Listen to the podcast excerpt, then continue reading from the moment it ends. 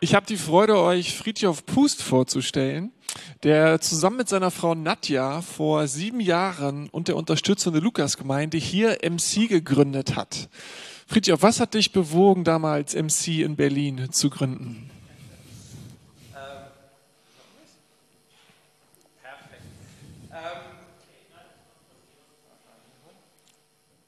Jetzt? Yes. Ja, schön. Cool. Ähm, ja, was hat uns bewogen, vor ähm, sieben Jahren MC zu gründen? Ich habe selber eine Jüngerschaftsschule besucht, ähm, habe ja so, wenn man so will, eine ganze Gemeindekarriere hinter mir. Ich wurde äh, mit dem Buggy in die Gemeinde geschoben, bin in Gemeinde aufgewachsen, habe von meinen Eltern mitbekommen, ja Gott, Jesus, Heiliger Geist.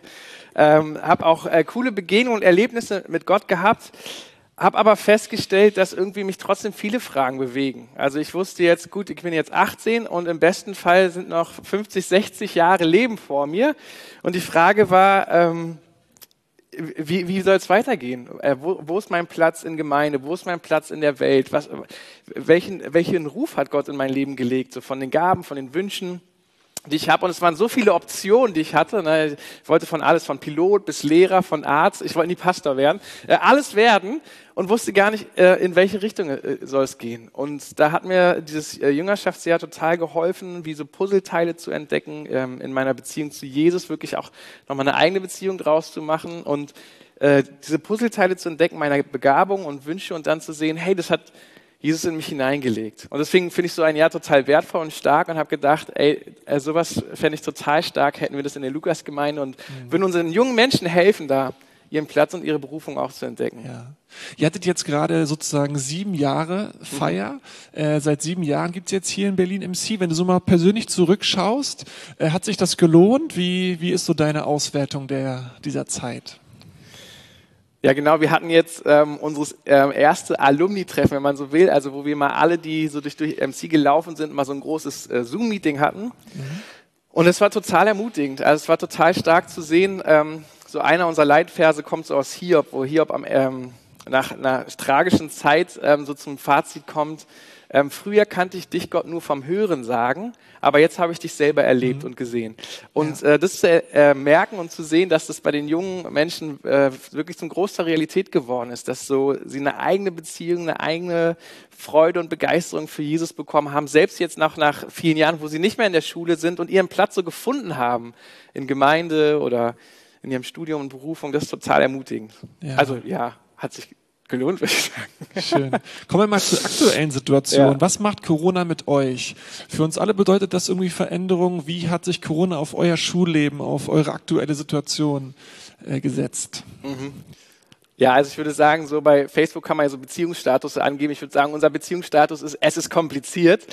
Ähm, äh, es, ist, es ist wirklich herausfordernd. Also wir sind ja eine Jüngerschaftsschule. Das heißt, wir sind nicht eine Schule, wo einfach nur Informationen vermittelt werden sollen oder äh, die Bibel eingeprügelt wird, dass man sie am Ende auswendig kann, sondern es geht wirklich um, um Miteinander, es geht um Charakter, es geht um Leiterschaft, es geht um wirklich Begegnung mit Jesus. Und das ist natürlich digital irgendwie irgendwie machbar, aber eigentlich nicht, nicht möglich für, für den Wunsch und die Intensität, die wir haben wollen. Und das, das ist schon ähm, eine Herausforderung. Wir haben viele Wunder erlebt. Also letztes Jahr, ähm, so im, im Mai, war uns gar nicht klar, ob wir überhaupt diesen aktuellen Jahrgang starten können. Wir hatten äh, vier Bewerbungen und vom finanziellen Aspekt brauchen wir eigentlich jedes Jahr so 12, 13 Studenten. Und wir hatten vier Bewerbungen und wir waren so, woher kommen die anderen Studierenden. Und die, für alle war es ja total ungewiss, was kommt, was passiert, ist da überhaupt was möglich. Man hat so die Unsicherheit gespürt. Und es kam Mai, es kam Juni und keine weitere Bewerbung kam rein. Und dann irgendwann, äh, ich, Mitte Juli oder Mitte Juli, Ende Juli, ähm, waren, hatte ich noch zwei Wochen Urlaub und habe gesagt, okay, Herr, bis zum, ich glaube, das war der 30. Juli, bis zum 30. Juli müssen acht Leute da sein, sonst können wir das Jahr nicht starten. Also finanziell, wir haben ja auch ein paar Angestellte am Start, das heißt, wir haben schon besprochen, was, was machen, wenn die nicht zusammenkommen und so. Also wir haben schon Pläne geschmiedet und überlegt, okay, wie kriegen wir das irgendwie hin? Und ähm, es kam Mitte Juli, nichts passierte, die Tage und Wochen zogen so vorbei. Dann kam eine Bewerbung, dann haben wir mega gefeiert, dann waren wir bei fünf, aber wir brauchten acht Bewerbungen.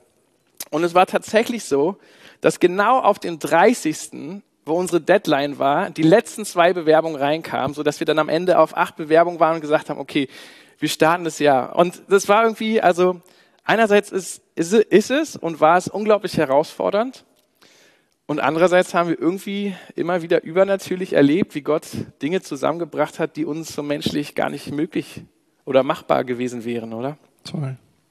Da wollte ich mal so persönlich fragen. Mhm. Corona ist ja für uns alle irgendwie auch eine Grenzerfahrung. Wir stoßen irgendwie alle an unsere Grenzen. Mhm. Und die Sorgen und Ängste, die setzen sich so auf unterschiedliche Themen, je nach Persönlichkeit, je nachdem, wo bei uns auch so ein bisschen die Punkte liegen. Wie geht es dieses, diese Zeit für dich persönlich? Und, und wie gehst du mit den Grenzerfahrungen um, die du selber machst? Ja, völlig. Ähm, also ich bin ja von so einem Typ, ich bin wenn Herausforderungen kommen, bin ich erstmal so ein Macher. Ja, ich, ich versuche alles möglich zu machen, alle Lösungen. Erstmal äh, fordert es mich nicht so heraus, sondern es ist eher so, dass ich sage, okay, was sind die Optionen, was sind die Möglichkeiten, wen kann ich anfragen, äh, wo schaffe ich Optionen.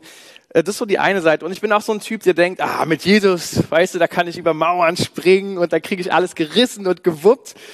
Und einen Tag später merke ich plötzlich, oh, wo ist Jesus? Es passiert nichts die Dinge kommen nicht zusammen. Also in einem Moment würde ich sagen, mega, ja, Jesus, wir schaffen das. Und im nächsten Moment schon echt, echt herausgefordert. Und ich, ich merke auch, ne, nach, nach sieben Jahren MC, ich hatte immer gehofft, nach so drei, vier Jahren läuft der Laden, oder? Die Studenten kommen zusammen, die Gastfamilien kommen zusammen, die Mitarbeiter kommen zusammen, das Geld kommt zusammen, man ist dann, äh, muss sich dann keine Gedanken machen. Ja, und und ich merke jetzt, jetzt das siebte Jahr, wieder neue Herausforderungen, wieder neue Fragen. Kommen die Studenten zusammen, kommen die Mitarbeiter, auch fürs nächste, schon für das achte Jahr, oder? Kommen, kommen die Studenten, kommen die Finanzen zusammen. Wir hatten durch Corona recht Herausforderungen, Finanzen zusammenzubekommen, unsere Arbeitseinsätze zu machen. Und wie gesagt, und ich hatte so das Empfinden in dieser Zeit, ähm, und das ist so der Vers, der mich gerade beschäftigt, dass ich gesagt habe, Gott, warum ist das so? Ne, warum kommen die Sachen einfach nicht so zusammen? Das ist doch MC ist so eine coole Sache. Sie, sie dient doch dir. Sorg doch mal dafür, dass das Zeug zusammenkommt. Ne? Und es war so, als, äh, als hätte Gott äh, schmunzelnd zu mir gesagt, Fiete, weißt du, ein Prinzip ähm, des Lebens mit mir ist, wir leben, du lebst aus Glauben und nicht aus dem, was du siehst. Mhm. Und da ist mir bewusst geworden, vielleicht ist Gott gar nicht so daran interessiert, dass ich unabhängig und von ihm bin, dass die Dinge für mich alle so zusammenkommen, wie ich sie will, sondern dass er sagt, Fiete, das Wichtigste ist, sei nah an mir dran.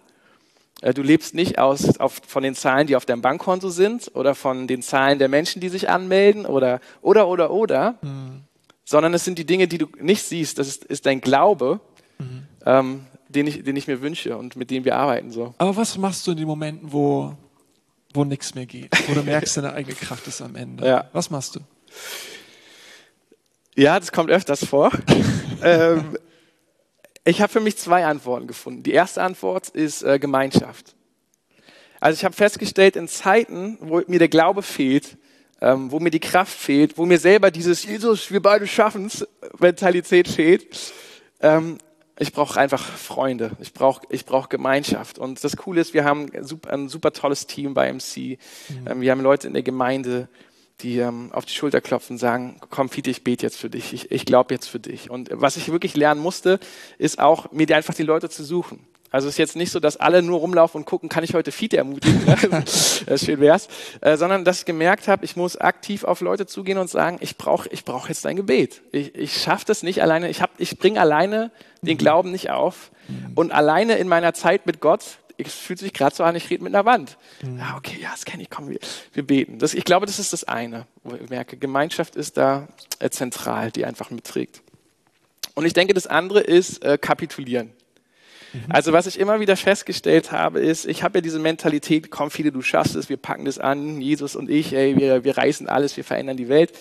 Äh, und sicherlich hat er da schöne, tolle Pläne, aber eben an diese Momente, wo ich an diese Grenze komme, merke ich, ähm, was, kam die Veränderung oft erst in dem Moment, wo ich so die weiße Flagge gehisst habe und habe gesagt, okay Jesus, mhm. ich höre auf Gott zu spielen, ich höre auf der Macher zu sein, sondern ich bin jetzt einfach dein Kind und ich kapituliere vor dir. Mhm. Ähm, es ist deine Schule, ähm, ich bin dein Kind, ich bin dein Eigentum, du kümmerst dich um dein Eigentum besser, als äh, ich mich selbst um mich kümmere oder mhm. um die Schule. Und das waren tatsächlich so Schlüsselmomente, Veränderungsmomente, ähm, wo plötzlich wirklich Gottes Kraft reinkam und Dinge wie jetzt mit äh, den Studenten, die plötzlich dann, ich hatte keine Ahnung, oder das gleiche war dann mit den Gastfamilien. Ne? Wir brauchten dann in Corona-Zeiten zwölf Gastfamilien. Mhm. Ne? Also und alle hatten plötzlich ihr Homeoffice ähm, und der freie Platz war nicht mehr da. Und bis zu dem Tag, wo die Studenten kamen, fehlten uns noch zwei Gastfamilien. Und auf den Tag kam die Gastfamilie zusammen. Ja. Also das, das kannst du nicht. Und das war wirklich ja. dieses, Herr, ich, ich gebe auf, ich hab's nicht. Ja. Hier, ja. ich brauche dich. Friedhof, wir hören, ähm, du hast was zu sagen. Äh, du predigst gleich noch einen Moment oder gibst einen Impuls. Letzte Frage. Äh, für uns als Lukas-Gemeinde, für die Menschen der Lukas-Gemeinde, die euch als MC unterstützen wollen oder für Freunde, die, die das unterstützenswert finden, wie können wir euch hm. konkret helfen? Wie können äh, wir auch in diesen Tagen an euch denken und vielleicht Dinge für euch machen? Hm. Ja, also ich glaube, äh, das eine, was ich gesagt habe, dieser Punkt von Gemeinschaft, dieses Gefühl, hey, wir stehen zusammen. Mhm. So, wir, wir beten zusammen, ähm, wir tragen die Herausforderung mit. Wir haben ja so eine Gebetsmail, da kann man sich über, ähm, über unsere Webseite anmelden. Ich glaube, Abel sagt nachher noch mal ein bisschen was dazu. Aber einfach, wir haben viele Leute, die immer wieder sagen, hey, wir beten für euch. Einfach so ein E-Mail, wir denken an euch, mhm. wir, wir, beten für euch. Ich denke, das ist, das ist so die Ermutigung, die wir gerade brauchen, dass wir merken, hey, Leute tragen mit, Leute beten mit, ähm, glauben mit, ähm, wo es uns manchmal herausfordert. Und dann jetzt grundsätzlich ist so, so, wir haben ja hier den Umbau, wir stellen plötzlich fest, die Lautstärke ist so groß, dass wir gar nicht Unterricht machen können und plötzlich müssen wir neue Räume finden, die wir mhm. weder budgetiert haben noch irgendwie von den Finanzen stemmen können. Und da ist ganz praktisch, also mitbeten für Versorgung ganz praktisch. Ähm, mhm. Genau, wer in diesen Zeiten was geben kann, darf uns gerne auch finanziell äh, praktisch äh, unterstützen. Ähm, Habe ich das vorhin ja. richtig rausgehört? Euch sind Arbeitseinsätze, also Fundraising-Geschichten weggebrochen, mhm. wodurch eure finanzielle Situation noch ein bisschen komplizierter ist mhm. als sonst? Genau, also wir, wir haben es so, wir, wir hoffen, dass es uns dann möglich sein wird, im März und Mai würden wir gerne nochmal für Leute, die so größte Projekte zu Hause im Garten oder, oder äh, an der Außenfassade, was weiß ich, äh, haben und ein bisschen Manpower brauchen, äh, würden wir gerne wieder unsere äh, Tatkraft zur Verfügung stellen. Ähm, ich glaube, Abel sagt nachher auch noch mal was dazu. Aber das sind so okay. März, Mai noch mal so eine Woche, äh, wo man sagen kann, hey, wir unterstützen euch praktisch und ihr unterstützt uns und packt hier ein bisschen an, an unserem Haushalt. Genau, das sind so eine Sachen. Super. Friedhof, ich möchte dir sagen, wir freuen uns sehr, dass wir als Lukas-Gemeinde mit euch als MC äh, partnern dürfen, dass ihr Partner von uns seid. Wir genießen es, dass ihr hier seid und euch in junge Menschen investiert. Die Lebensberichte, die berühren uns natürlich auch, weil das auch unser großer Wunsch ist, dass junge Menschen ihr Leben mit Gott festmachen und ihr Glauben auf wirklich solides Fundament stellen und in das hineinfinden, was Gott für sie hat. Und das Lukas-Gemeinde mit dem CEDA so schön zusammenzuarbeiten, ist eine ganz große Freude, auch euch zu erleben. Macht richtig viel Spaß. Und ich möchte noch beten für euch und für eure Herausforderungen und die nächste Zeit. Jesus, ist es ja wirklich eine große Freude zu sehen, wie junge Menschen sich in dir festmachen, weil ja, du das Beste bist, was uns in diesem Leben passieren kann. Nicht nur für die Ewigkeit, auch für dieses Leben. Und ich danke dir für all die MCs der letzten sieben Jahre und was aus ihnen geworden ist und wie sie gedeihen und wie sie blühen und wie sie mit dir unterwegs sind. Und das wünschen wir uns für diesen Jahrgang, wünschen wir uns aber auch für die kommenden Jahrgänge. Und du weißt, dass Corona dieses Jahr wirklich kompliz vieles kompliziert gemacht hat, auch für MC. Und wir möchten dich bitten um deine Versorgung, dass sie die Finanzen zusammenkriegen, die sie brauchen, dass sie einen Ort finden, wo sie ihre Schule jetzt weiterführen können, damit äh, ja die jungen Menschen wirklich das hören, was sie brauchen und sich weiterentwickeln können. Und dass du auch für den neuen Jahrgang dann versorgst und in all diesen unsicheren Zeiten wirklich äh, deine Versorgung und deine Nähe spürbar da ist. Danke, dass du ein großer Gott bist und wir alle Hoffnung auf dich setzen und du immer wieder gezeigt hast, dass du treu bist. Amen. Amen. Dankeschön. Ich äh, möchte euch gerne einfach noch ein bisschen mit hineinnehmen in ähm, die Bibelverse, die Bibelstellen, die mich in, in den letzten Zeiten so durchbegleitet und ermutigt haben.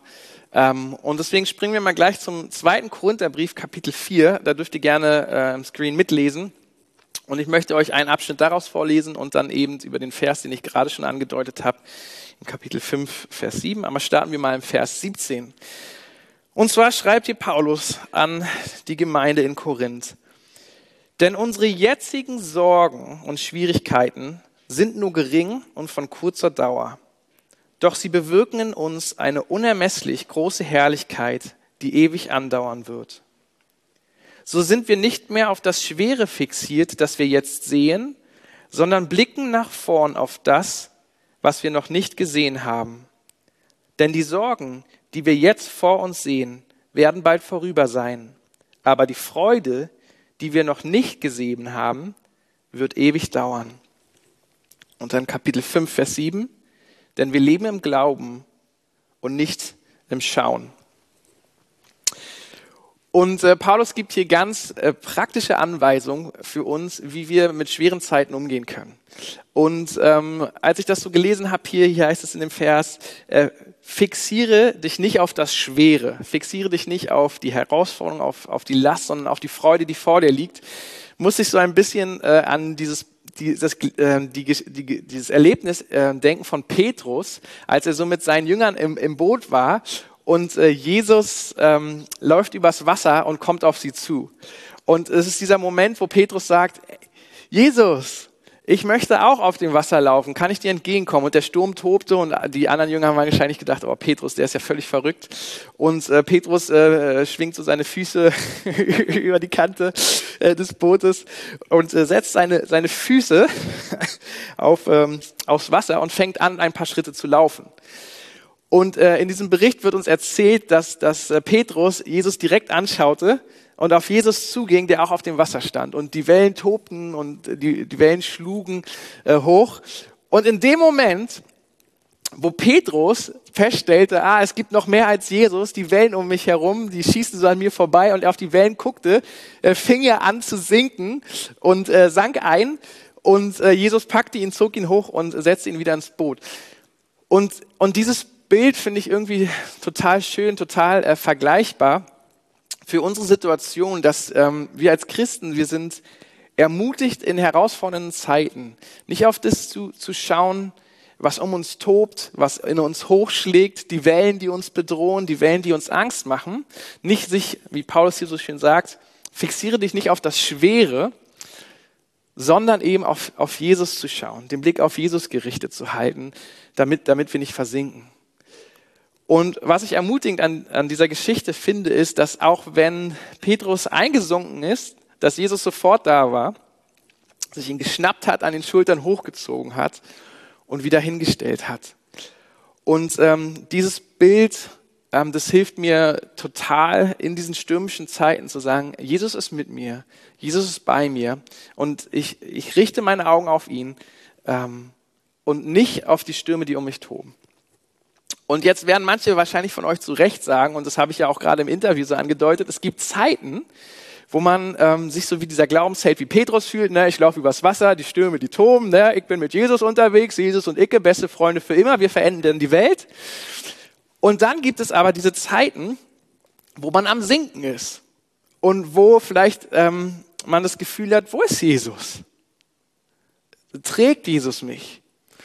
Und diese Zeiten, manchmal lösen die bei uns so, so Krisen aus, weil wir, weil wir, denken, wir machen irgendwas falsch. Wir müssen uns besser auf, auf, ähm, auf Jesus ausrichten oder ah, ich muss irgendwie fokussierter sein in meiner stillen Zeit oder ah, ich muss irgendwie mehr, mehr die Bibel lesen. Und anstatt dass der Blick auf Jesus uns irgendwie so Motivation und Kraft und Freude gibt, äh, merken wir irgendwie doch, die Wellen sind so bedrohlich, dass es total schwer fällt, diesen Blick auf Jesus gerichtet zu halten.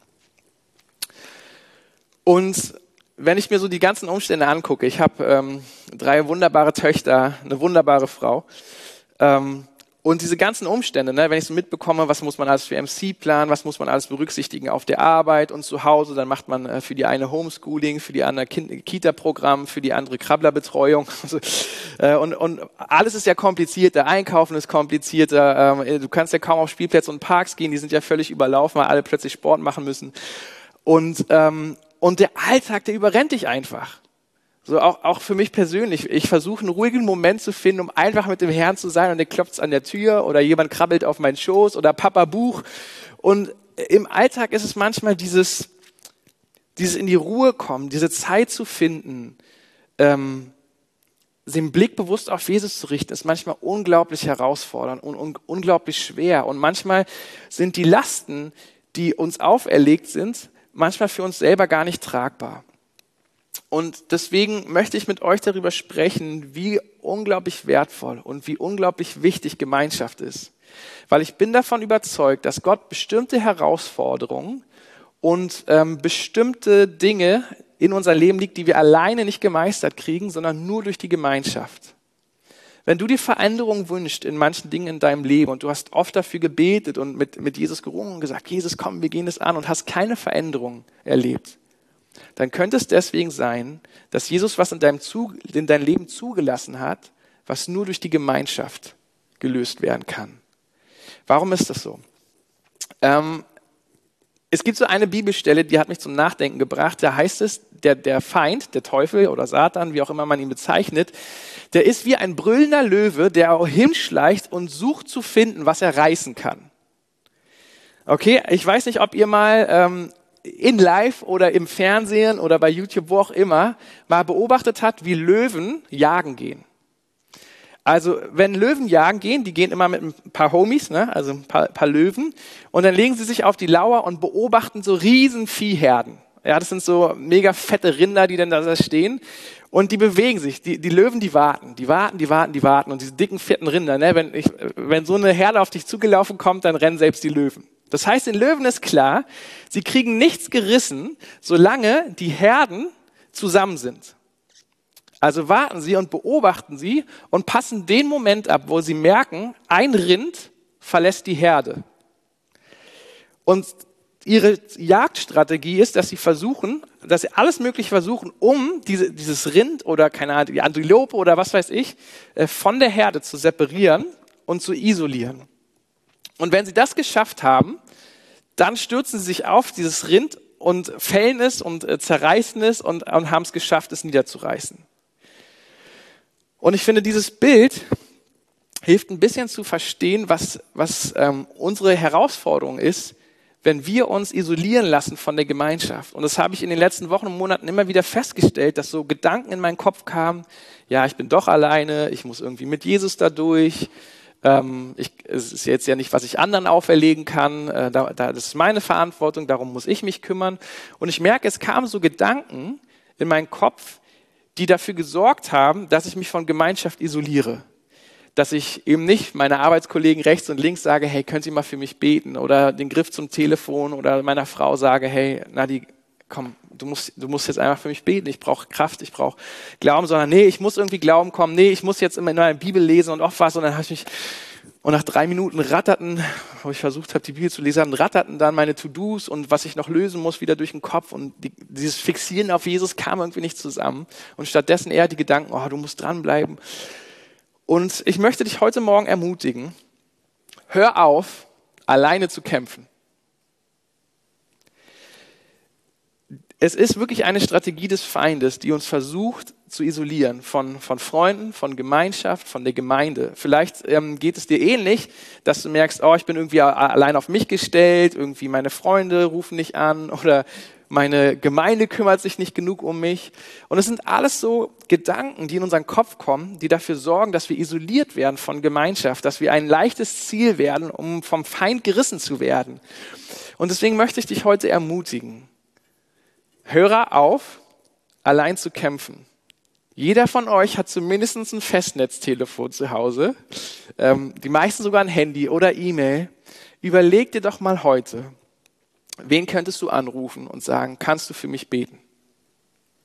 Ich brauche dein Gebet. Kannst du in diesem Punkt für mich glauben? Ich merke, mir fehlt der Glauben. Und diese Zeiten, die sind so wichtig, weil Gott hat uns in Gemeinschaft gestellt. Gott hat uns für Gemeinschaft geschaffen. Und deswegen sollten wir uns nicht von Gemeinschaft isolieren lassen. Sollten wir nicht die Glaubenshelden sein, die alleine nur mit Jesus voranpreschen. Dafür wurden wir nicht geschaffen. Wir wurden für Gemeinschaft geschaffen. Und ich weiß, es ist schwer, Gemeinschaft so zu leben, wie wir es gewohnt sind. Aber es sollte nicht ein Grund sein, uns isolieren zu lassen. Es sollte nicht ein Grund sein, zu resignieren und zu sagen, na, dann rufe ich halt doch nicht an, dann schreibe ich doch nicht die E-Mail, na, dann melde ich mich doch nicht bei einer Kleingruppe an. Also wenn die digital ist, dann kann ich auch darauf verzichten. Ey, starten wieder Kleingruppen. Ähm, soweit ich weiß, vielleicht haben sie auch schon gestartet, aber geht mal auf die Lukas-Gemeinde-Website. Es gibt immer Möglichkeiten, Leute zu finden, die für dich beten, eine Gruppe zu finden, mit denen du im Gespräch sein kannst. Und dazu ermutige ich dich wirklich. Und wenn du jetzt so zuhörst und sagst, ach Fiete, mir geht's eigentlich ganz gut. Eigentlich äh, ist Corona ganz cool, weil ich kann endlich zu Hause arbeiten, ich kann ausschlafen und dann stehe ich gemütlich auf und trinke meinen Kaffee und dann setze ich mich äh, im Schlafanzug an meinen Laptop äh, und mache mein Studium oder meine Arbeit. Mir geht's eigentlich ganz gut. dann würde ich dich herausfordern zu überlegen, wen kannst du anrufen heute? Äh, wen kannst du eine Nachricht schreiben heute und sagen, hey, darf ich heute oder darf ich diese Woche dein Bruder oder deine Schwester sein, die dich in irgendwas unterstützt? Kann ich für dich beten? Kann ich äh, für irgendwas mitglauben? Ähm, ich, ähm, diese eine, das eine Erlebnis, das Jesus hatte, wo ähm, Jesus in so einem Haus gepredigt hat und eine riesen Menschenmenge war drumherum und keiner kam durch. Und vielleicht manche von euch kennen die Geschichte. Es gab einen Gelähmten, der dann von vier Freunden zu Jesus getragen wurde. Und weil sie nicht durchkamen, haben sie das Dach aufgerissen, haben ihn runtergelassen. Und dort hat Jesus dann, ist, hat, dadurch hatte er Begegnung mit Jesus und Jesus hat ihn geheilt.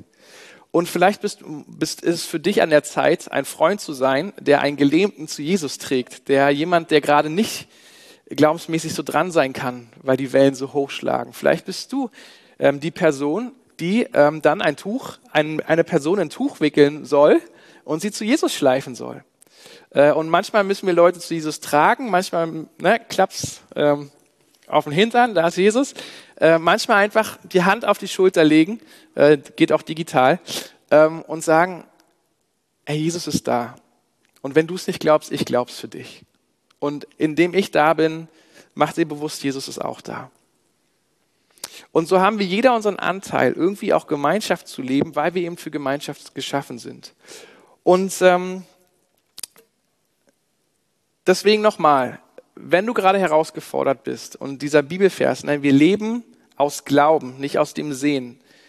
Ähm, wenn du herausgefordert bist äh, wegen Arbeitslosigkeit, weil dir die Finanzen gerade fehlen, weil dir die Freundschaften fehlen, äh, weil du merkst, mir fehlt irgendwie dieses geistliche Leben, mir fehlt es irgendwie an Jesus dran zu sein, es ist irgendwie trocken und herausgefordert, äh, herausfordernd. Wenn du merkst, ey, de deine Familie fordert dich heraus, deine Freundschaften fordern dich heraus, Vielleicht merkst du sogar, ey, ich selber fordere mich mega heraus. Ich bin unglaublich ungeduldig, ich bin glaub, unglaublich unfreundlich. Das, was ich schon lange, Gewohnheiten, die ich dachte, schon lange abgelegt zu haben, sind durch Corona eigentlich erst wieder hochgekommen. Ich sag dir, greif zum Telefon, ruf jemand an und sag, bete für mich. Glaube für mich. Trag mich mit. Und, ähm, und deswegen, ich habe euch ja gesagt, was mir hilft, ist Gemeinschaft. Und das andere, was ich gesagt habe, was mir unglaublich hilft, ist Kapitulieren. Einfach mal nicht der große Held zu sein, sondern zu sagen, ey Jesus, hier bin ich, ich brauche dich. Greif du ein. Und ich habe so oft erlebt in diesen Momenten, wie Gott wirklich dann Veränderungen reingebracht hat, wie Gott Situationen geändert hat, die menschlich einfach nicht machbar waren. Und daran habe ich Gott erlebt und daran bin ich Jesus wieder näher gekommen und habe gemerkt, wow, Jesus ist da. Jesus trägt mit. Jesus lässt mich nicht alleine. Er ist im Sturm da. Und selbst wenn ich es nicht schaffe, meine Augen auf ihn zu fixieren, die Wahrheit ist dennoch erst da. Psalm 139 sagt es so schön. Wohin könnte ich fliehen vor seiner Gegenwart? Würde ich in tiefsten Osten gehen, ist er da. In tiefsten Westen ist er da. Oben im Himmel ist er da. Selbst im Reich der Toten ist seine Gegenwart da. Wohin könntest du also fliehen vor seiner Gegenwart? Es ist also nicht eine Frage, ob seine Gegenwart gerade da ist oder nicht. Seine Gegenwart ist da. Die Frage ist, ob du dir dessen bewusst bist. Wenn du wie Petrus auf dem Wasser läufst und deinen Blick auf die, die Wellen richtest, heißt nicht, dass Jesus nicht da ist, nur weil du die Wellen siehst. Wir leben aus Glauben und nicht aus dem, was wir sehen. Und ich möchte, euch, ich möchte gerne ein, ein gemeinsames Gebet mit euch beten. Ich habe was vorbereitet, wo ich dachte, das ist so einer meiner Verse, die mir total helfen, bei Jesus anzukommen, weil es irgendwie das alles zusammenfasst, zu wissen, Jesus ist der Herr, Jesus ist bei mir, egal ob ich mich auf grünen Wassern bewege und auf grünen Wiesen oder im finsteren Tal. Ähm, ihr hört es schon, vielleicht ist Psalm 23. Und ich würde euch einladen, jetzt zum Abschluss, den einfach nochmal gemeinsam mit mir zu beten. Einfach zu sagen, okay, ich, ich weiß nicht, wo du stehst gerade, aber das als dein Gebet zu nehmen, zu sagen, Jesus, hier bin ich, kapituliere vor dir. Du bist, du bist mein Hirte, du bist der Hirte. Ich bin das Schaf, du bist der Hirte. Ich bin nicht der Hirte, und du bist nicht das Schaf, sondern du bist der Hirte und ich bin das Schaf. Und vielleicht hilft es uns, bestimmte Dinge wieder in den richtigen Winkel zu rücken und zu sagen, okay, Jesus, du bist mein Hirte, du wirst dich um mich kümmern, du gehst mir nach, selbst wenn ich mich verlaufe, du gehst mir hinterher. Das ist wer du bist, Jesus. Du bist jemand, der hinterhergeht. Genau, wenn du möchtest, darfst du äh, Augen schließen ist schlecht, dann kannst du nicht mitlesen. Ähm, aber genau, vielleicht innerlich einfach einen Moment ruhig werden und zum Abschluss der Predigt Lass uns dieses Gebet zusammen beten.